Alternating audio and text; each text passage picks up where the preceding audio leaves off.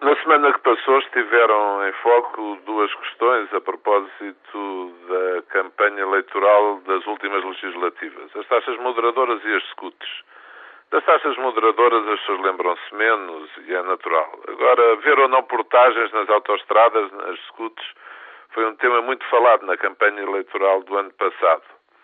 O atual Primeiro-Ministro eh, disse várias vezes no debate que fez comigo nessa campanha aliás, em dois debates, disse-o há semanas da inauguração do novo IP5, disse em várias ocasiões que com ele não haveria portagens nessas mesmas escutas, a não ser daqui a uns anos, quando o nível de desenvolvimento dessas terras já o permitisse.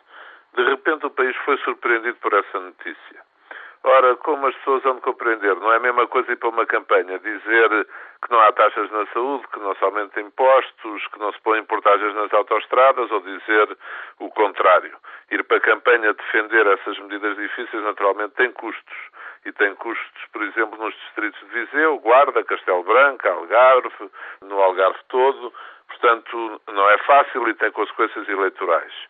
Dizer uma coisa e fazer o seu contrário é a chamada batota política. A partir daqui, cada vez mais, quando se vai para eleições, se vale dizer o contrário, dizer só o que as pessoas querem ouvir, que é para se poder ter o poder. E uma vez tendo o poder, fazer-se o contrário e, sinceramente, não vale. É por isso que é importante que as questões sejam faladas, porque a política não pode continuar a ser feita assim. Como em tudo na vida, só vale a pena se for com decência, se for com verdade, se for bonito.